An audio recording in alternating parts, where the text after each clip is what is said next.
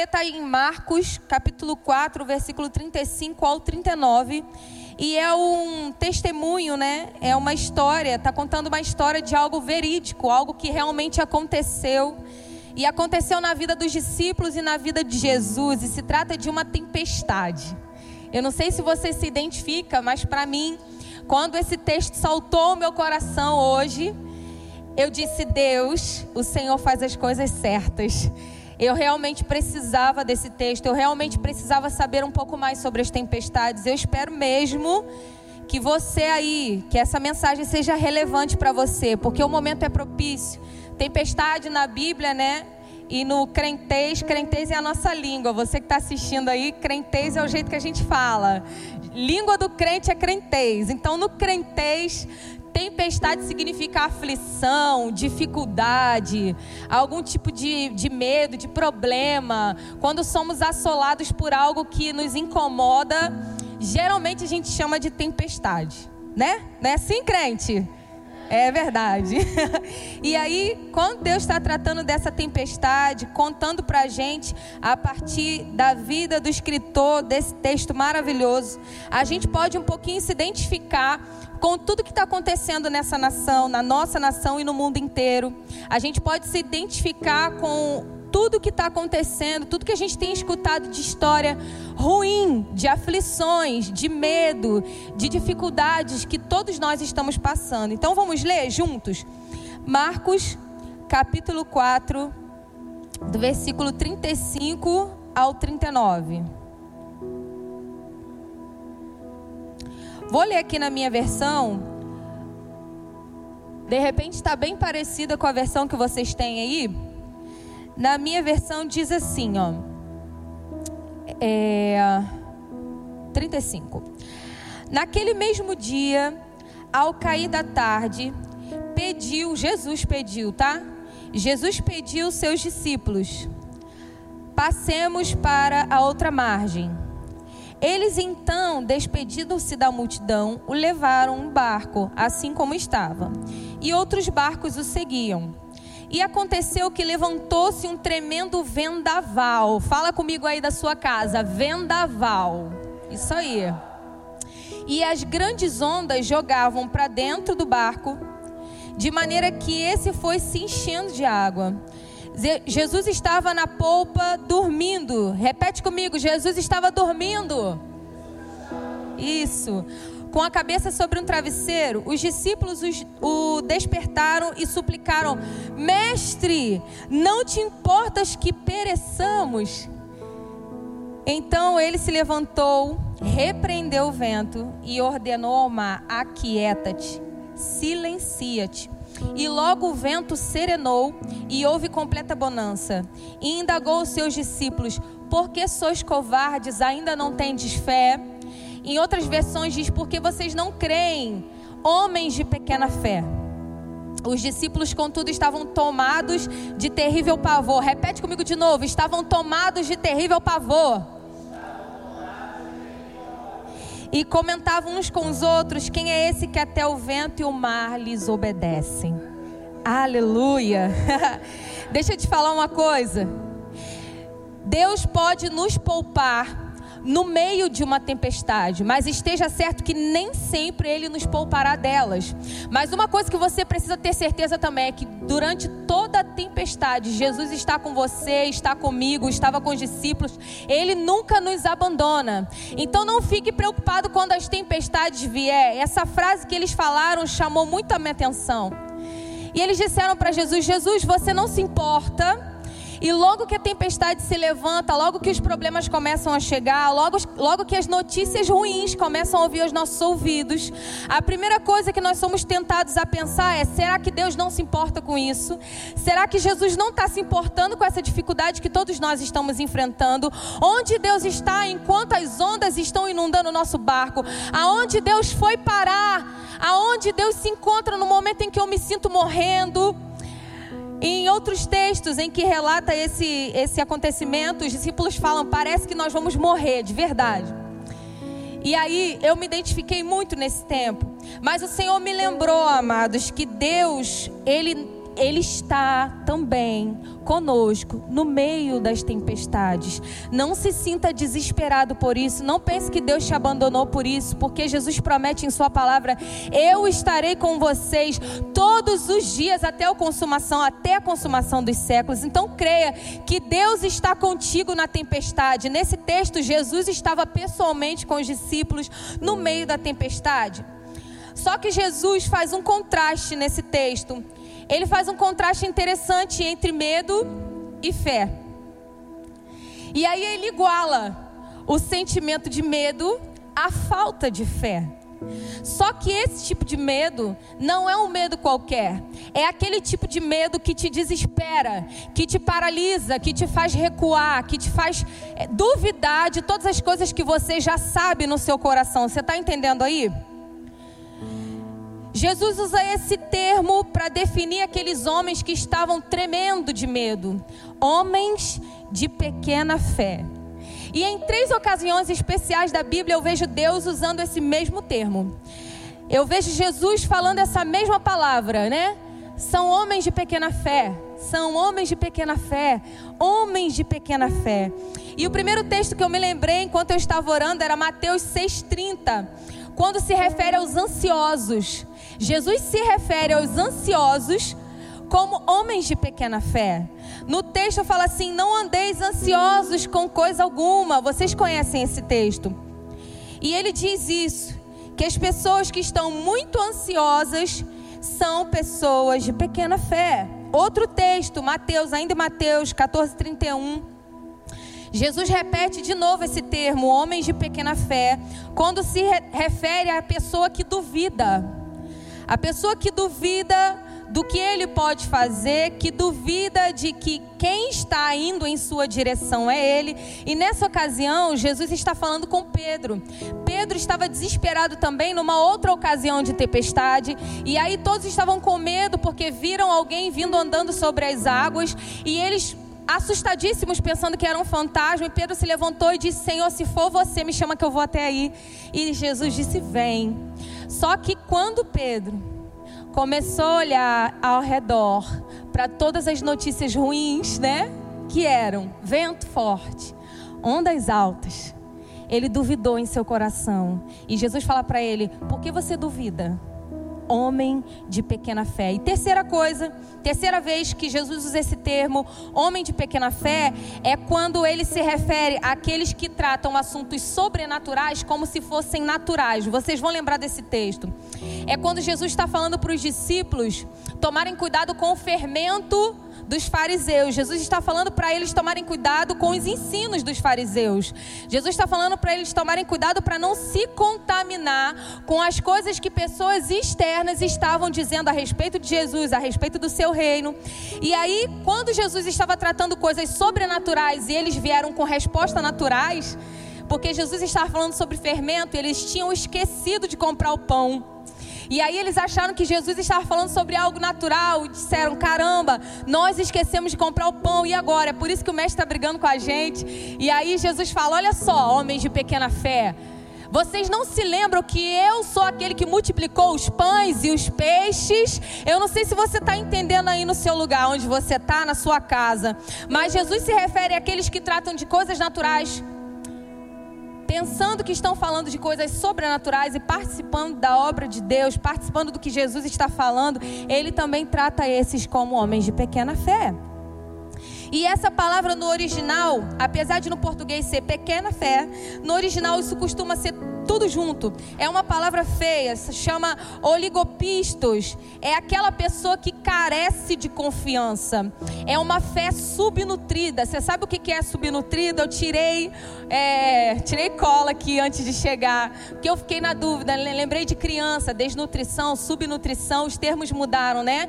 Mas alguém que está subnutrido está tá em falta de alimento, está em falta de vitamina, está precisando se alimentar mais. E é sobre isso que Jesus está falando falando aqui. Olha, você que tem pouca fé, você está subnutrido, você precisa se encher mais das coisas que eu digo, você precisa comer mais coisas intencionais para que você ande na fé e não no medo, em nome de Jesus. Ei, não é pecado sentir medo. O que vai determinar se você é uma pessoa de pequena ou de grande fé não é você sentir medo ou não sentir medo, mas sim o que você faz diante do medo que te assola. A forma como você se comporta diante do medo é que diz se você tem fé ou não. Não sei se você está entendendo aí. Eu entendi muito, falei, Jesus, muito obrigado. Vemos nas atitudes de Jesus, nesse texto também, um modelo. Ele vem falando aqui de como os discípulos se comportaram, mas Jesus também assume um comportamento diante dessa tempestade. E tem duas coisas que Jesus faz diante de uma circunstância desafiadora. No título da minha Bíblia até diz assim, né? Quando começa esse texto diz: Jesus domina a circunstância. E como Jesus faz para dominar uma circunstância difícil? Como eu e você precisamos aprender nesse tempo difícil a dominar uma circunstância ruim? O que que acontece? O que Jesus faz? A primeira coisa que Jesus faz, querido, é ele ele está dormindo. A primeira menção sobre Jesus nos mostra que ele estava dormindo diante da tempestade. Eu orei a Deus e falei: Espírito Santo, me revela o que isso quer dizer. Talvez isso seja uma verdade para mim, por tudo que eu estou vivendo nesse tempo, mas eu creio que esse é um padrão bíblico por causa dos versículos que eu vou ler em seguida. Mas o que o Espírito Santo disse para mim com relação a isso é: durma, descanse. Espere em mim, eu não me esqueci de você, eu tenho cuidado de você, eu trabalho em favor daqueles que em mim esperam. Você pode descansar porque eu trabalho enquanto você dorme. Durma em nome de Jesus, você que está aí me ouvindo, descanse. Hoje eu recebi uma ligação dizendo: Eu estou desesperada, eu estou com medo de morrer, estou com medo de passar fome, de acabarem as comidas. E eu disse: Ei, o Senhor está trabalhando. Você precisa mover a sua fé na direção de Deus e não na direção da circunstância. E foi exatamente isso que Jesus fez. Eu desconfio que Jesus dormia porque ele sabia quem ele era em Deus, ele sabia quem era o pai dele, ele sabia que ele tinha um propósito a cumprir. Nada aconteceria com ele até que Jesus, até que Deus cumprisse todo todo o propósito que estabeleceu na vida de Jesus e por isso ele descansava. E eu quero falar para você, tem um louvor que fala isso. Você não vai morrer enquanto as promessas de Deus não se cumprirem. Você nasceu por causa de um propósito, então não ande ansioso com as notícias que você está escutando. Tome as precauções necessárias, mas ande por meio da fé. Não seja como um homem de pequena fé, haja como Jesus. Durma, descanse, se acalme. E João 6,30 diz assim: Não andeis ansiosos com coisa alguma. E aí o versículo um pouquinho antes, o 27, diz assim: Qual de vocês, por mais que se preocupe, qual de vocês, por mais que se preocupe, pode acrescentar algum tempo na sua jornada de vida? Não é a preocupação que vai nos fazer acrescentar mais um tempo da nossa jornada de vida. Outra atitude de Jesus é que ele se levanta, repreende e dá ordem. Olha o que, que acontece aqui no versículo 39.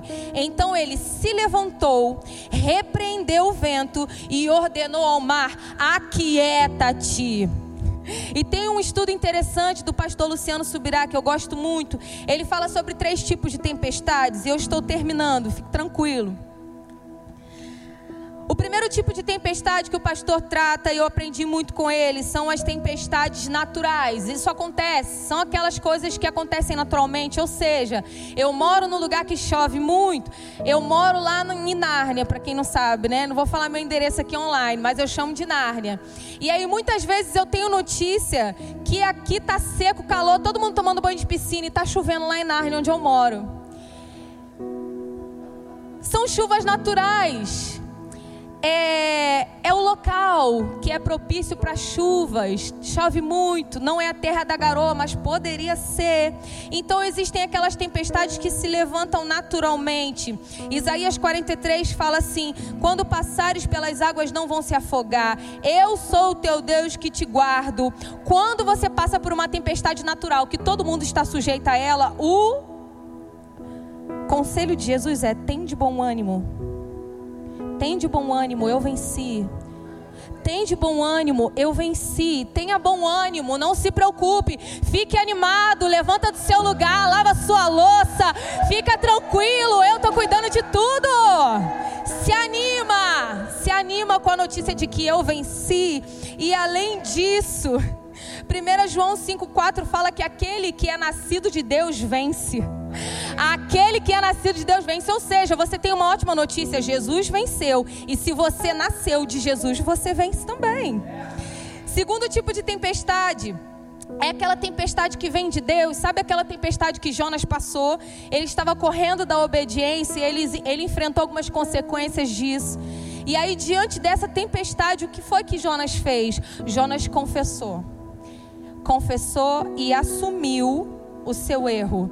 E logo depois que ele fez isso, a tempestade passou. Então, quando essa tempestade vem de alguma coisa que nós estamos fazendo, o que nós temos que fazer é confessar esse erro, assumir esse erro e mudar de postura e rumo à direção que Deus nos manda fazer. Amém? Terceiro tipo de tempestade é, elas vêm, é quando elas vêm do inimigo. E aí é essa tempestade aqui que eu quero chamar a tua atenção nesse texto.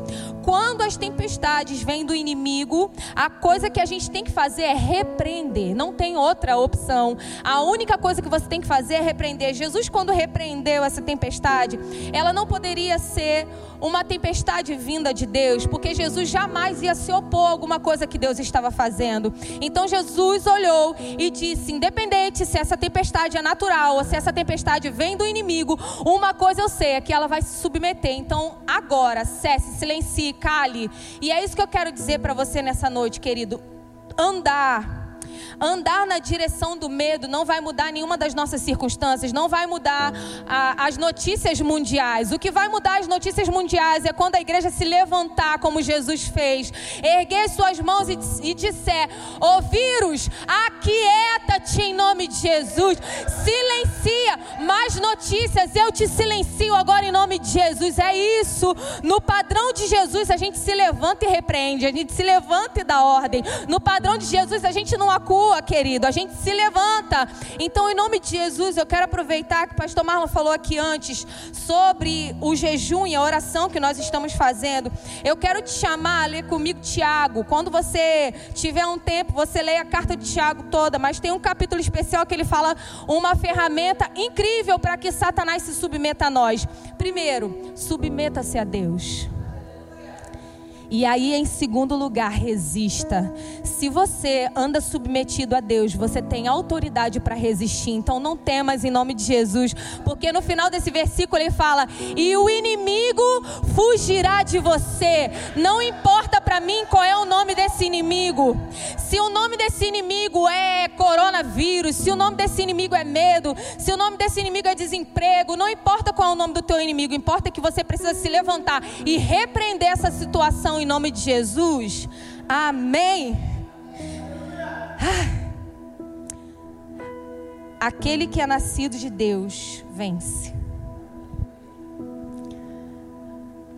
E eu quero te fazer um convite aí na sua casa. De repente, você anda tão acuado.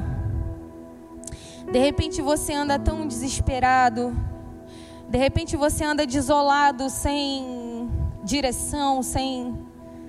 Só perdendo. Você só está levando bolada nas costas. De repente você está precisando nascer de Deus. De repente você está precisando de um poder que opera naqueles que são filhos. Que é esse mesmo poder que operou na vida de Jesus para repreender a tempestade.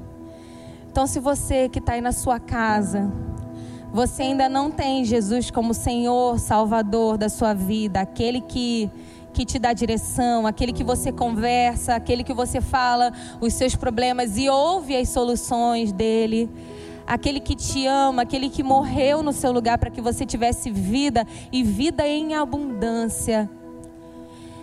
Eu te convido nessa hora a fechar os seus olhos, colocar a mão no seu coração e fazer essa oração junto comigo. Senhor Jesus, nós reconhecemos que o Senhor é Deus. Nós reconhecemos que o Senhor nasceu e sacrificou-se pela minha vida, morrendo para pagar os meus pecados. Eu reconheço também que o Senhor ressuscitou ao terceiro dia. Eu reconheço, Senhor, que a partir desse sacrifício eu posso me tornar filho de Deus. Então eu quero te convidar, Jesus, a fazer morada dentro do meu coração. Eu quero te convidar, Espírito Santo de Deus, a habitar dentro de mim. Eu quero ser casa de Deus. Eu quero ter um relacionamento íntimo e pessoal com Deus, não só hoje, mas eternamente, por toda a eternidade, até quando essas coisas terrenas passarem. Eu quero ter uma vida de eternidade contigo, Senhor. Escreve meu nome no livro da vida. E Satanás, eu não tenho nenhuma aliança contigo. Eu repreendo em nome de Jesus a força do poder do pecado contra a minha vida. E eu me submeto a Deus. Eu declaro que você vai fugir, porque a partir de hoje eu vou resistir. Em nome de Jesus, obrigada, Senhor. Obrigada por tudo que o Senhor tem feito na minha vida. Obrigada por esse vídeo que me fez perceber que eu preciso ser nascido de Deus. Obrigada porque eu quero, a partir de hoje, caminhar em intimidade e crescer em intimidade contigo. Em nome de Jesus.